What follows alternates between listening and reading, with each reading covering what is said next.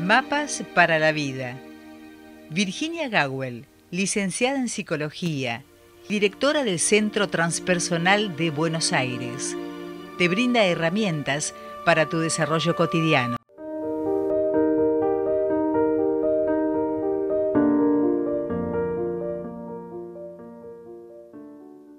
De esta manera entonces presentamos a Virginia Gawel, eh, como bien lo dijimos anticipadamente en esta presentación, licenciada en psicología y directora del Centro Transpersonal de Buenos Aires.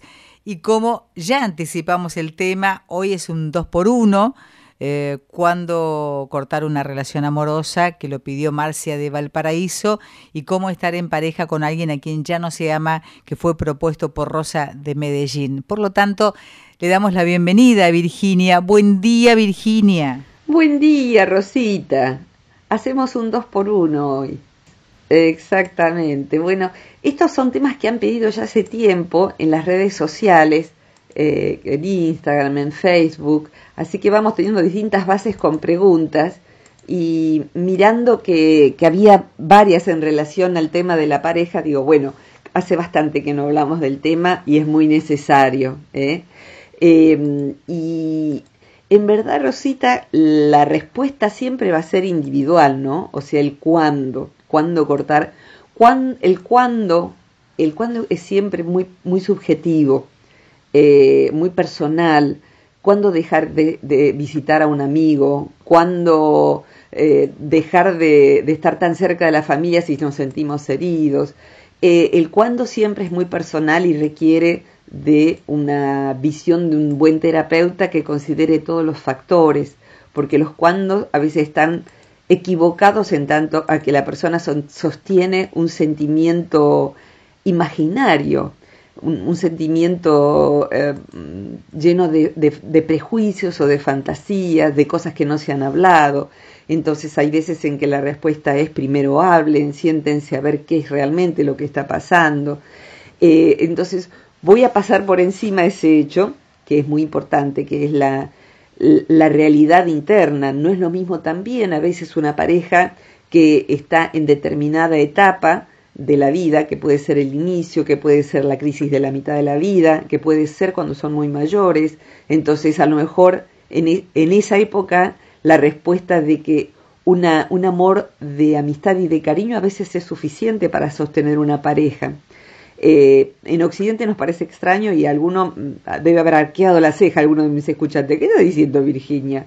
O sea, mm, no alcanza para una pareja el sentir que somos amigos, los mejores amigos, si no hay erotismo y mm, pasión y todo eso que nos muestran las películas y deseamos estar con el otro y que nos llame y todo eso.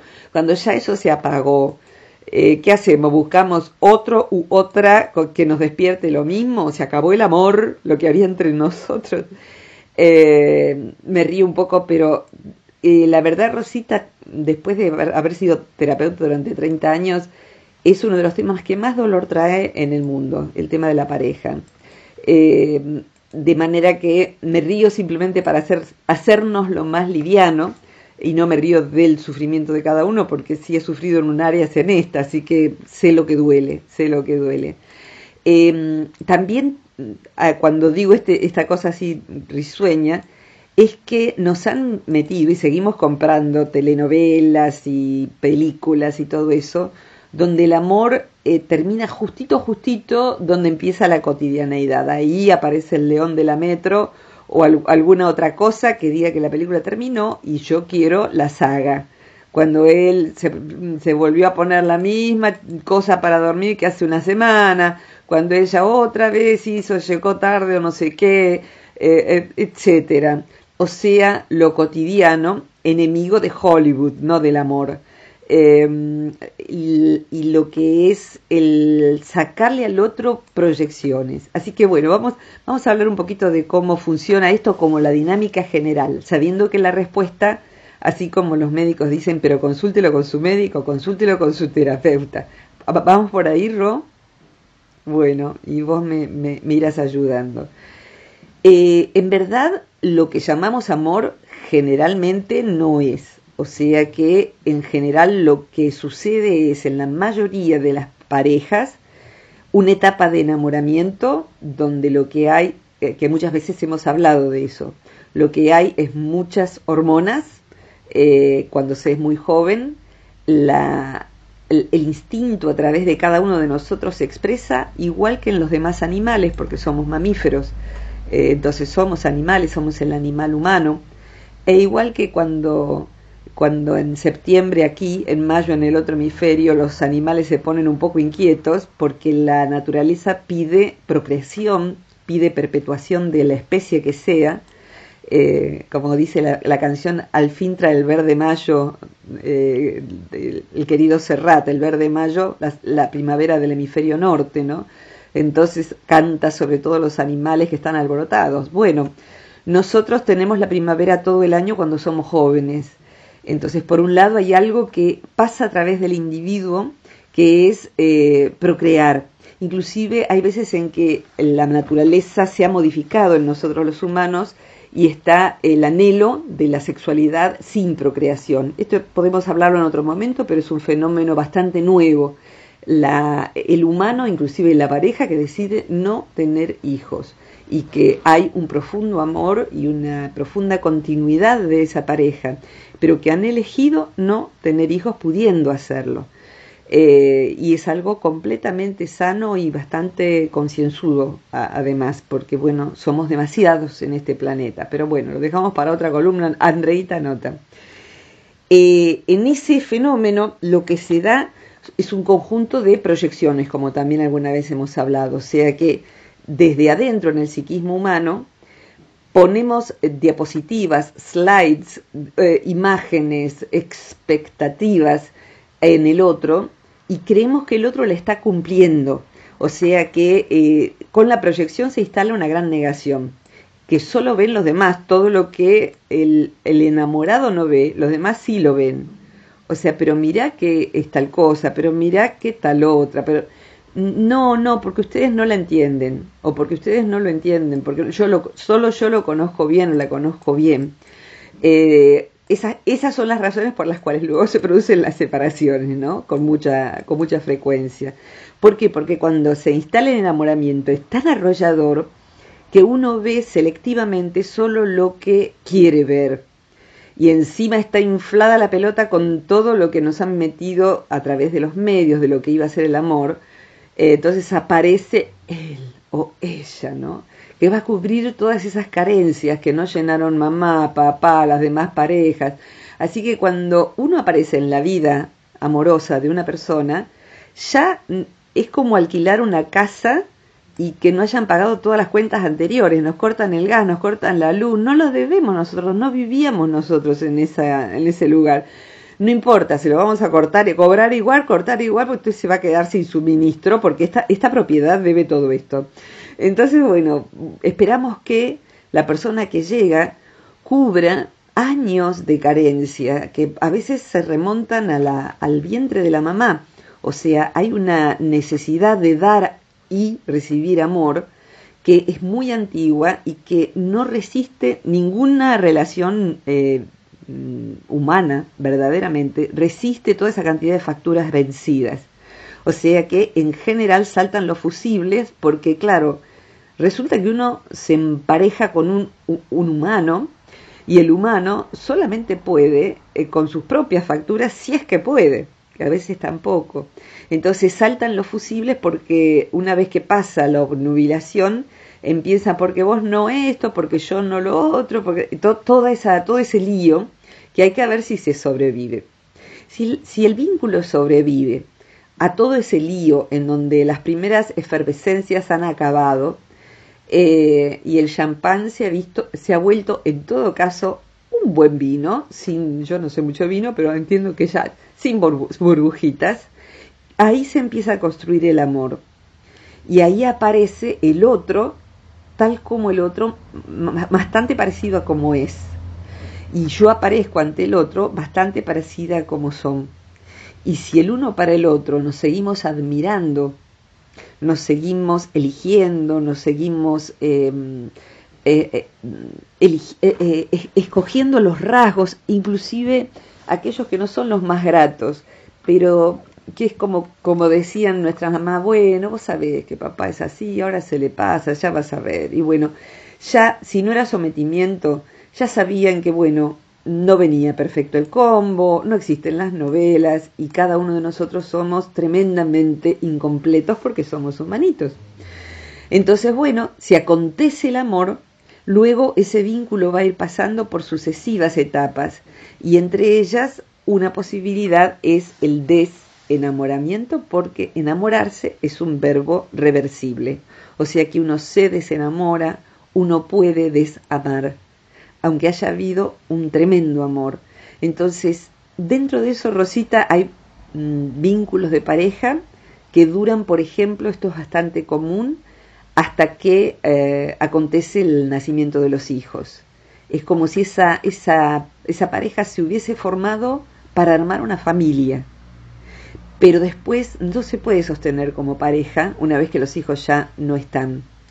Eh, y hay veces en que lo que pasa es que hasta está habiendo cimbronazos y la pareja necesita ayuda para ver si esos cimbronazos se puede, pueden eh, obrar de reformador. Entonces la pareja necesita reciclarse con otras, con otras modalidades de, de tratarse. Hay veces en que hay muy mala educación emocional o cero educación emocional. Entonces, ni bien pasa el cortejo, lo que hay es mucho maltrato, se levanta la voz, parece que, digamos que una vez que cesó el nombre propio, mi amor, bitch y todas esas cosas, empieza él, en Argentina sería ahora 2019, che boluda, ¿dónde dejaste la, los fósforos que no pueden encender en la cocina? El che boluda o che boludo se eh, reemplazan a amor y todo lo demás, y pareciera ser que, curiosamente, las mayores faltas de respeto se cometen dentro de la pareja. Por eso es donde acontecen los crímenes. La mayor parte de los crímenes aparecen en la pareja, porque pareciera ser que el amor debiera contener a todas las violencias y todas las faltas de respeto que a lo mejor alguien no comete hacia otra persona. Y creo que eso es parte de la desgracia que tenemos en esta época. Eh, necesitamos en particular en esta época volver a comprender que justamente en la pareja en los convivientes, en los co-vivientes, vamos a vivir juntos, estemos o no en la misma casa. Es donde más se deben cultivar los mejores atributos de uno. Así que dentro de esos mejores atributos es el extremo cuidado de la lealtad, la honestidad, la palabra, la palabra, la manera en que tratamos al otro, ¿no? Los gestos, el renovar la manera en que uno expresa el amor, en sus distintas variantes, que enseguida voy a entrar a eso. No sé si querés eh, preguntar o agregar algo, Rosita, por favor. Sí, eh, cuando, por ejemplo, em, una de las dos partes eh, desea cortar una relación y, ve, ve en el otro como una resistencia, como una muestra de dolor, que no, no, no, quiere que eso pase, que ahora me doy cuenta que te amo. Y sin embargo, bueno, la otra persona es como que siente eh, responsabilidad. Sí, ahí vamos al núcleo justamente ¿no? De, de, de, la pregunta y que seguramente es un tema que todos o vivimos de un lado o del otro, o dejamos o fuimos dejados o las dos cosas, y siempre es un tema muy doloroso. Eh, empezaría un poquito la respuesta y después vamos al, al, corte, ¿querés? Sí, cómo no, sí. Eh, justamente sí, pues ya sea el tiempo que sea que haya pasado, la etapa, puede ser que la pareja haya consumido todo el amor de pareja.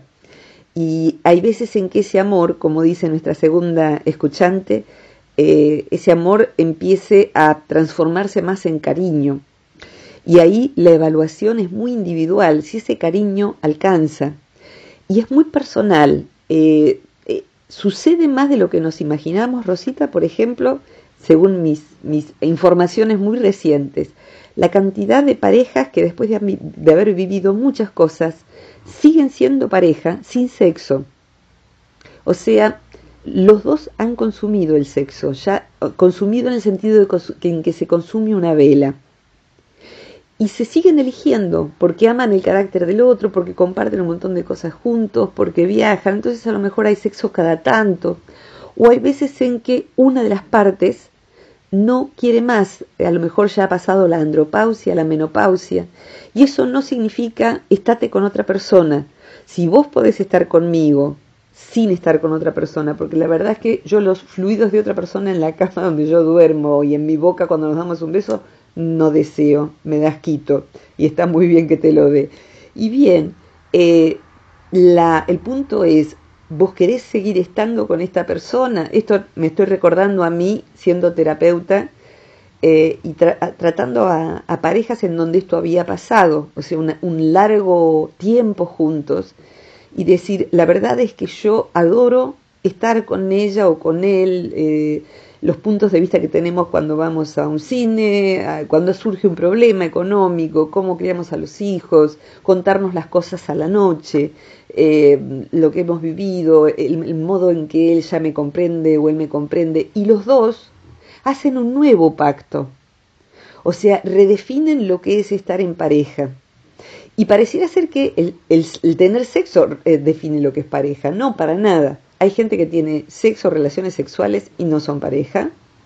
Eh, y hay gente que son pareja, pero no tienen relaciones sexuales o tienen una muy esporádicamente, pero hay una confianza corporal muy profunda.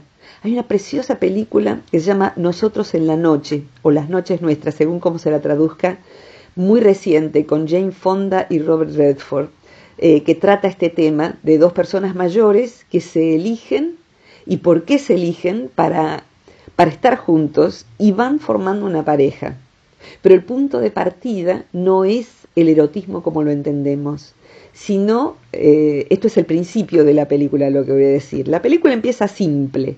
Son dos personas ya grandes, de hecho lo son, y ella golpea su puerta, son vecinos, nunca el uno ha entrado en la casa del otro, y ella le dice, mira, los dos somos viudos, los dos sabemos que somos buenas personas y para mí lo más difícil es la noche, no, tener con quién compartir lo que pasó durante el día.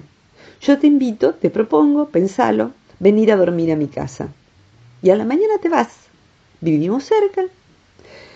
Y él mm, está un poco perturbado por la propuesta de ella. es un hombre de otra época, ella también. Y empiezan a ver cómo es eso. Y lo que va aconteciendo en ese vínculo es tan rico, tan interesante, porque no empieza para nada por el sexo, empieza por otra intimidad que es mucho más profunda que el sexo, porque cuando hay intimidad de espíritu y empieza a ver esa cosa tan profunda, hay veces en que eso sostiene a una pareja. Y hay veces en que el apagamiento de la sensualidad no significa que se deba romper con la pareja, Así que si querés, después de la tanda, sigo con esta parte de la, de la respuesta. ¿Te parece, Rosita? Sí, cómo no, Virginia. Dale, eh, me quedo aquí. Por favor, sí. En el aire nuevamente con Virginia Gawel, licenciada en psicología y directora del Centro Transpersonal de Buenos Aires. Virginia, te escuchamos. Ahí vamos entonces. Cuando una pareja, no obstante, eh, en esa pareja que lo fue, que fue bueno, hay alguien, uno de los dos, esta pregunta que hacías, ¿no? Uno de los dos siente que ya no, ni con sexo, ni sin sexo, o no bajo esas condiciones, ya no, porque se ha enamorado de otra persona o porque no, simplemente no.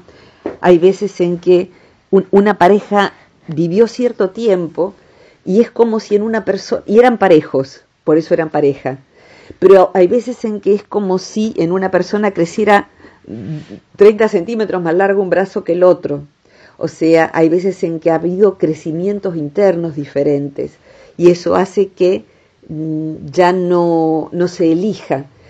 Qué difícil que es romper. Eh, o sea, vayamos al deshacer la pareja en sí.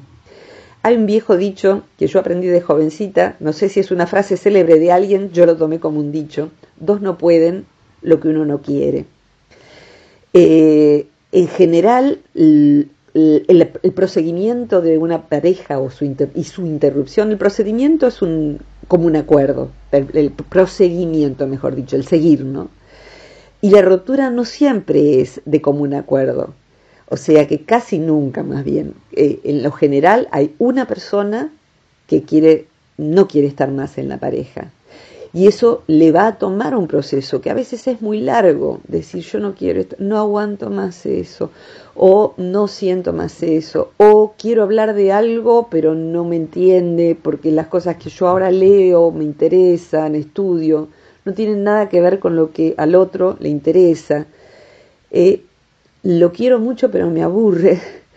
Y el otro día hablando con una amiga decíamos que eh, cuando alguien viene a terapia y empieza a considerar eh, no sé qué me pasa, pero la verdad es que no quisiera estar más junta, pero, pero y el pero sí, sigue con esta expresión. Lo que pasa es, pero es bueno, o pero es buena. Casi siempre cuando la descripción que hacemos de la pareja, de por qué estamos, con qué es bueno o buena, es que la pareja eh, difícilmente sobreviva.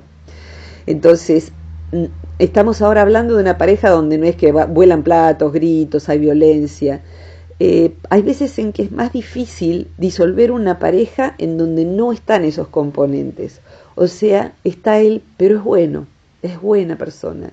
Se ha convertido en cariño, eso como decía nuestra escuchante, no se ha convertido en cariño. Entonces, como se ha convertido en cariño, lo último que yo quisiera es lastimar sus sentimientos.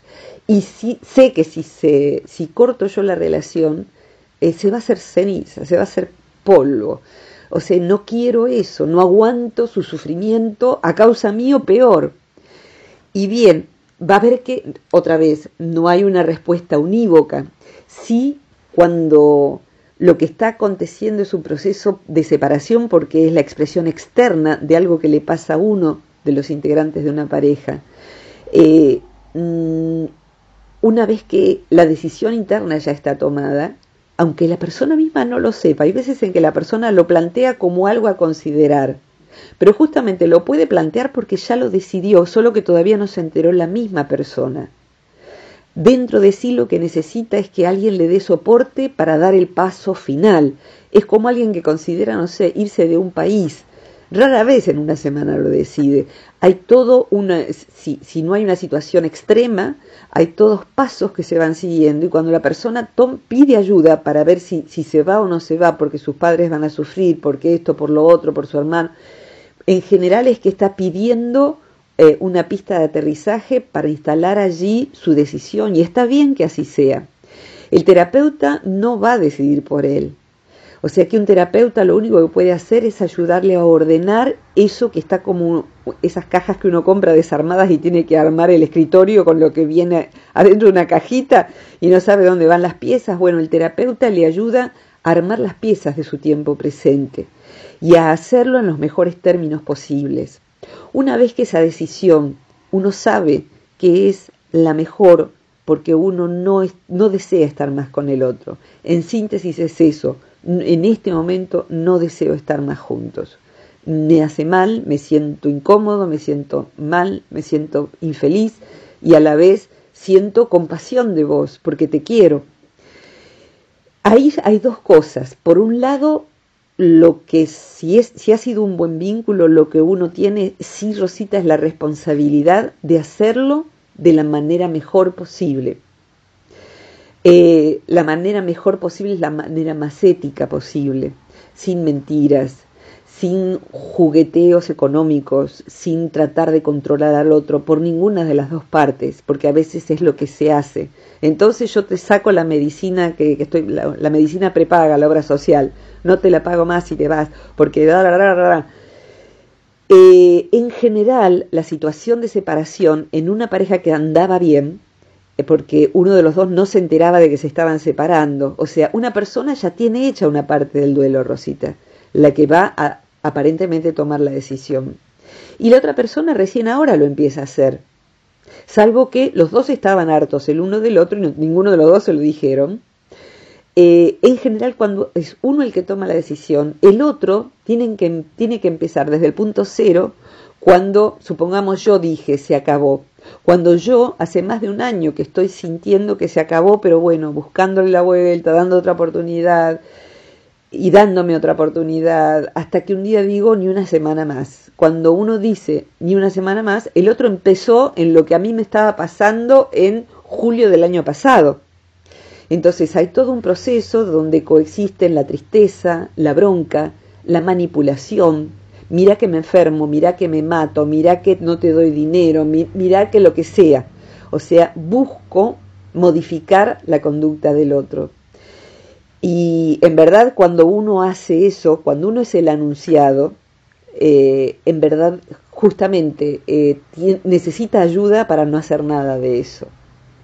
Hace un tiempo, una vez un, hombre, un buen hombre, me dijo que su, que su esposa se quería ir de la casa y eso era la destrucción de, un, de, una, de una, modalidad de vivir porque además había una niña pequeña.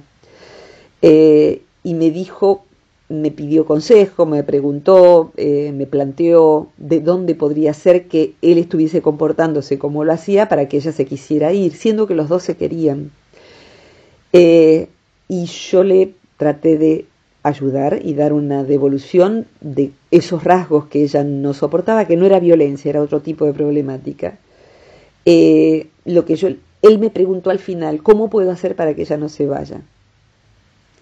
Y yo lo miré como un águila y le dije, ni se te ocurra, ni se te ocurre interponerte en su decisión, ayúdala a que encuentre un lugar y a que viva bien con tu hija que seguirás viendo. Pero si la más, si vos querés eventualmente que esto prosiga, vayas a ver más adelante, lo último que vos podés hacer, porque no tenés derecho alguno, es anteponerte para que ella no logre irse, no darle plata como para que ella pueda, no pueda alquilar otro lugar, eh, retasearle ver a la nena, no sé, lo que sea, lo que sea, olvídate ya, porque eso pasa a ser algo totalmente ajeno al amor. Entonces, eso, cuando por un lado, y, voy ahora a, la segunda parte de tu pregunta, por un lado, eh, cuando nos convertimos en, un monstruo, cuando empieza a salir todo lo, lo más feito de uno, uno tiene que saber esto, que hay veces en que nos alivia separarnos de una buena pareja si generamos un gran conflicto. Porque de una persona con la que estamos peleándonos a muerte es más fácil querer separarse. Entonces uno de los dos se empieza a convertir en un monstruo o hacen de la relación una desgracia que no había sido hasta ese momento. Y eso en general lo hacemos los humanos para poder separarnos sin extrañar no te quiero ver más en mi vida. Después eso cambia, pero en el momento en que toda la reyerta acontece, eh, vuelve aparentemente más fácil la separación, pero eh, realmente puede dañarse muchísimo y eso hay que trabajar para que, para que no suceda, suceda en el menor grado posible. ¿Querés decir algo de esto, Rosita? Y yo, yo voy ahora enseguida a los sentimientos del otro que yo herí, pero no sé si querés agregar algo. Sí, eh, me, Viste que a veces uno piensa que uno no tiene un manual bajo el brazo para poder ser padres. bueno, y en este caso me parece que para el tema pareja pasa lo mismo. Y, mi inquietud es esta. Si hablamos de pareja, ¿por qué no lo concebimos de ese modo? Pareja significa un 50 y un 50, ¿no? Y, y, por qué no plantearse a tiempo cuando hay tantas disidencias? ¿Por qué esperar que pase tanto? Mira, en general eh, te, daría una respuesta desde las neurociencias.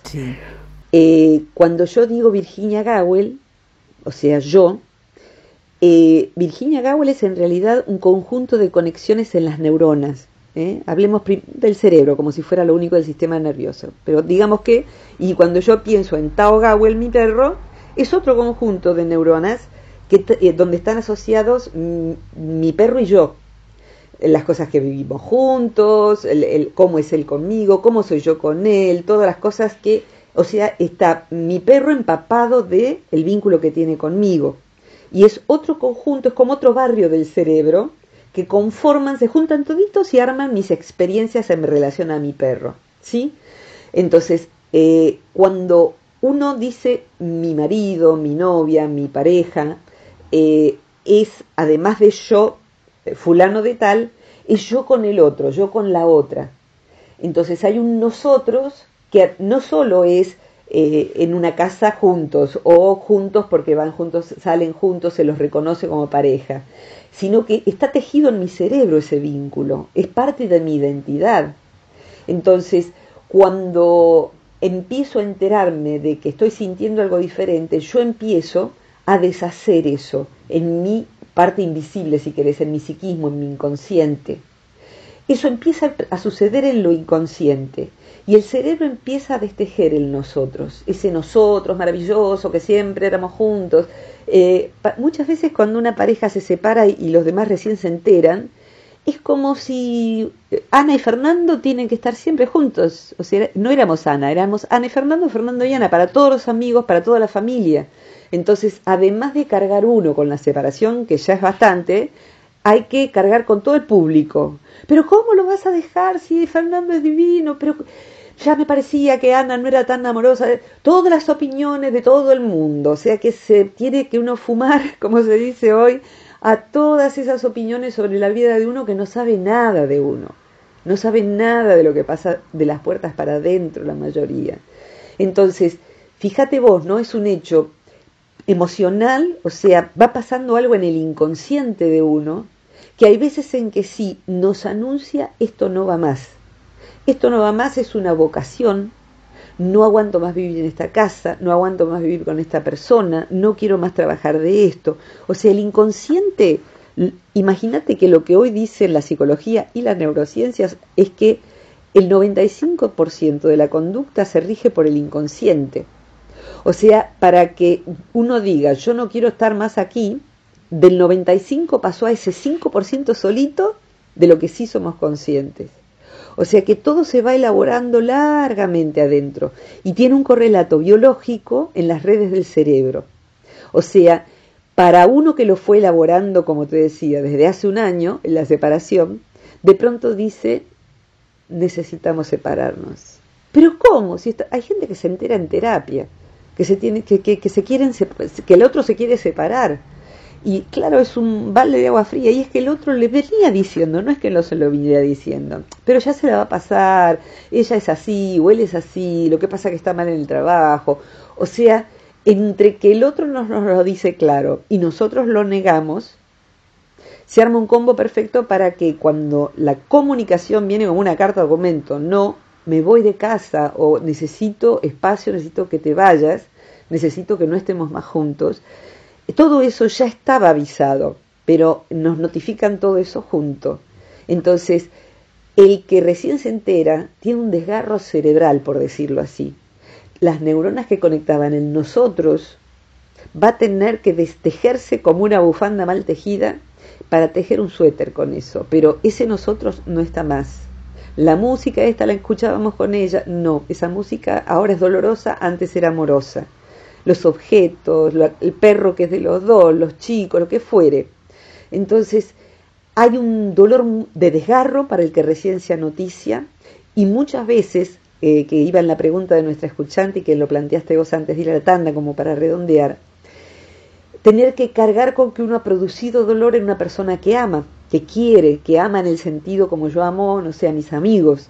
Uno quiere a esa persona, quiere el bien, quiere la felicidad, y lo estoy sumiendo en una gran desgracia porque no quiero estar más con esa persona, pero no puedo hacer otra cosa. Y acá la respuesta es así, Rosita. Yo soy responsable de los sentimientos que genero en el otro en función de cómo trato al otro. O sea, si yo soy brusco, si yo soy desagradecido, si yo insulto, si yo no escucho, si yo desmerezco al otro, si yo lo rebajo, lo humillo. Eh, durante toda la vida con cada persona soy responsable de producir ciertos sentimientos en el otro. Eh, sin embargo, cuando una decisión que compete a mi vida eh, la tengo que tomar porque somos una pareja hasta acá, pero yo no quiero seguir siendo pareja con esa persona, a partir de ahí yo soy responsable de cómo se lo comunico, de decir cuánto valoré ese vínculo y de decir lo que me pasa y de ser honesto. Resalto ser honesto, tengo que ser honesto en decir lo que me pasa. Y mucho antes de ir con otra persona, porque eso también es deslealtad, es deshonestidad y es grave, es grave, es como somos socios, confiamos el uno en el otro y el otro veo que se está llevando dinero de la caja y yo digo, conté mal, seguro que conté mal, porque Juan es incapaz de tocar una moneda. Entonces, la, lealtad es siempre la misma. La lealtad es la verdad. Eh, Pero yo, una vez que está planteado eso, no soy responsable de lo que el otro haga con eso que pasa. Yo no me puedo quedar más en el vínculo y no me debo quedar en un vínculo para que el otro no sufra, porque nos vamos a separar. El otro va a tener que elaborar qué va a hacer con la separación. Y de ahí yo no soy responsable de sus sentimientos, soy responsable de la separación en cierta medida, porque bueno, entre los dos fue aconteciendo que yo la verdad es que ya no me siento cómoda en este vínculo. Fue aconteciendo que ya no. Entonces, a partir de ahí, Rosita, suceden dos cosas, que yo ya no soy responsable de lo que el otro haga con la circunstancia. Bien. Ojalá que haga terapia, ojalá que pida ayuda, ojalá que pueda salir adelante lo mejor posible. Ojalá, pero si no es así, yo no me puedo quedar para que el otro no se enferme, para que el otro no se suicide, para que el otro no quede sumido en la ruina y en la depresión. No puedo, no debo, porque en realidad estoy ofreciendo una, una pseudo pareja y el otro merece quizá tener una pareja, alguien que, que lo, ame como yo la amaba al principio, o lo amaba al principio. Eh, pero necesita saber la verdad y la verdad es que yo no soy más su pareja, no lo siento así. Y con esa verdad, los dejados, o sea, ahora me pongo en el grupo de los dejados, que me tocó más veces, los dejados tenemos que hacer con eso lo más inteligente que podamos hacer, que en general es pedir ayuda para elaborar el duelo. Y no manipular al otro con mirá que me mato, mirá que me enfermo, mirá, me verás en la ruina, como decía eh, alguien en relación a, una separación. Me verás en la ruina. O sea, te voy a castigar arruinándome. Dormiré bajo los puentes, voy a soltar el trabajo, vas a ver cómo me destruiste. Eh, hay una canción eh, que yo la he escuchado en la mejor versión, eh, afiche. La, para mí la mejor versión es de José Larralde, ¿no?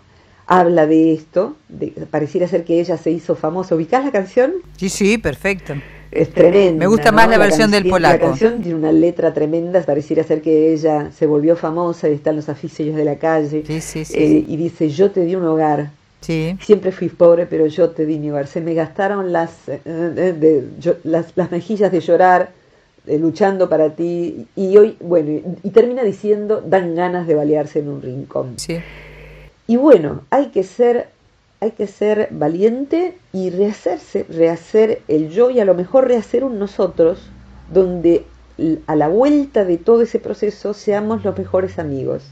Eso se puede, yo lo he podido hacer, eh, a veces no se puede, pero no soy responsable del proceso del otro en la separación. Y por último diría Rosita, de los 7.500 millones de habitantes que hay en este planeta ahora en 2019, somos una, cantidad razonable, irrazonable, de, poco razonable de, habitantes para este pobre planeta que ya, donde ya no cabemos. De toda esa cantidad de seres humanos que hay en este planeta, hay una persona que es la única que no puede consolar al dejado, que es el dejador. O sea, no es, eh, bueno, me siento solo, llamo a Ana que se fue eh, no, Ana serían 7.500, A Ana no, a todos los 7.500 millones restantes sí, pero yo como dejador no debo, no puedo consolar el dolor del otro. Justamente porque le voy dando ilusiones que son falsas ilusiones, expectativas irreales. Entonces, eh, no me llames dejémonos de vernos, justamente es como si fuera la relación de un adicto respecto de su droga, ni un poquito, nada. Tenemos que desactivar esas conexiones neuronales y nada es el número, nada es el número de veces que tenemos que hablar, nada es el número de veces que nos tenemos que ver, hasta que pasen muchos meses y se verá cuándo no es tóxico volver a encontrarnos. Porque si no lo que hacemos es que el otro siga enganchado a una ilusión y ahí sí somos responsables. Al tratar de aliviarle, lo que menos hacemos es aliviarle, es fomentarle un fuego que está apagado. Claro. Y él cree, o ella cree que estoy soplando las cenizas, las, las brasas, fíjate que estoy soplando las cenizas, va a volar. No son brasas que hay que encender. Entonces, bueno, no sé si con tanto, tanto que esto, el tema implica, si algo de esto puede haberse aclarado, ojalá, para nuestras escuchantes. Rosita, ¿querés redondear con algo? Eh, yo creo que sí, que se aclara bastante. Vos sabés que eh, vos acabas de, decir que lo que uno hace es eh, desparramar las cenizas, ¿no? Y eh, casualmente preparé una canción para, para terminar con esta columna que se llama Cenizas, que ilustra muy bien esto de que ah, viene una persona de una relación que estaba hecha eh, precisamente cenizas a buscar ¿no? el, el, consuelo en otros brazos y la persona lo acepta. Por eso yo, yo pensaba en esto, ¿no? ¿Por qué razón uno no eh, intenta primero rehacerse a sí mismo? para no cargarle después todo ese peso tan inmenso a una persona que aparece nueva en nuestra vida. Es muy importante esto para, para redondear. Eh, en, verdad, si uno se respeta a sí mismo eh, y quiere generar un vínculo de amor con alguien alguna vez, Limpio. lo mejor que puede hacer es eh, quedarse solo es algo que pocas personas se aguantan, pocas personas, pero necesita esa persona vivir sola, necesita encontrarse consigo, necesita elaborar lo que pasó, porque si no cambia de vínculo, pero no cambia de manera de vincularse. Claro. Y eso en verdad no es algo, no es bueno para uno, pero tampoco es bueno ni justo para esa nueva persona que viene a mi vida. A esa persona que viene nueva a mi vida, eh, lo que tengo que para darle es la elaboración del vínculo anterior y no las migajas de lo que quedó. Eh, y la verdad es que es para muchas personas es tan difícil vivir sola, solas que es como estar en el río y agarrarse a un tronco que viene flotando lleno de hormigas que pican y de, arañas. Entonces uno se agarra a cualquier cosa. La cualquier cosa puede ser lo peor que nos pase en la vida o podría ser algo triste que sería quizás lo mejor que nos hubiera pasado en la vida, pero la empezamos mal, la empezamos llenos de lo anterior. Entonces, hace falta estar solo. La soledad eh, es una buena consejera, fuera de lo que muchos dicen, porque es yo realmente elijo estar con esta persona o elijo no estar solo, entonces bueno, aunque sea con esta que me ha dado un poco de bola, me voy a quedar con tal de no pasar solo, aunque yo haya decidido separarme. Eh, hace, falta, hace falta esa capacidad de estar solo, que es una muestra de madurez, de adultez, eh, que bueno, en algunos, por, último, en algunas eh, etnias, es el primer paso en el ser adulto, es vivir solo o irse solo al bosque y pasar la noche solo, y saber que uno cuenta consigo mismo. Si no creemos siempre que son los demás, el otro, la pareja, la que nos va a salvar de una vida ruin, eh, entonces nos vamos a seguir agarrando palo tras palo a, cosas que no son, o desde, desde un lugar no saludable. Bien, Virginia, muy ilustrativo lo de hoy como siempre. Gracias. Eh, vamos a, colaborar contigo desde, desde el lugar para eh, recordarle a la audiencia que pueden dejar algunos mensajes, pueden postular, que de hecho Paulita de París agradeció mucho a través de un mensaje que haya que haya que hayas tratado lo que ella este, proponía. Muchas gracias. Así que nos dejó un mensajito hoy y dejó muchos cariños para ti. Eh, yo le pido a, Andrea que se encargue de recordarnos el número de teléfono para dejar mensajes y postular temas, ¿te parece? Por favor. Sí, el 2323 526497 más 549 para enviar WhatsApp y postular temas para la columna de Virginia Gawel. Te saluda Soledad. Cariño, Sole. Cariños, Vir. un gusto. Gracias, siempre, con igualmente. gran equipo y Mario Luis Gawel haciendo el sonido luego para que todo salga muy bien eh, y los que no han escuchado eh, a lo mejor las columnas anteriores las pueden encontrar en el sitio del Centro Transpersonal de Buenos Aires, están en YouTube también, estamos subiendo videos, Estamos en Instagram subiendo videos todos los días y cuando, cuando está la columna subida también dejamos un avisito ahí. Así que bueno, gracias Rosita, te quiero mucho, te abrazo, Andrea, Sole, un, un abrazo muy grande a todos nuestros escuchantes. Muchísimas gracias Virginia. Hasta la próxima, muchos cariños. Hasta la próxima. Hoy Virginia Gawel entonces charlaba con nosotros abordando como siempre con sencillez temas difíciles eh, en el comportamiento humano, que precisamente se trataba de cuándo cortar una relación amorosa eh, propuesto por una oyente de Valparaíso y la otra era eh, cómo hacer para seguir estando con alguien a quien ya no se ama. Esos fueron los temas propuestos y abordados hoy, hoy, 8 de julio 2019, por Virginia Gowell, licenciada en psicología y directora del Centro Transpersonal de Buenos Aires.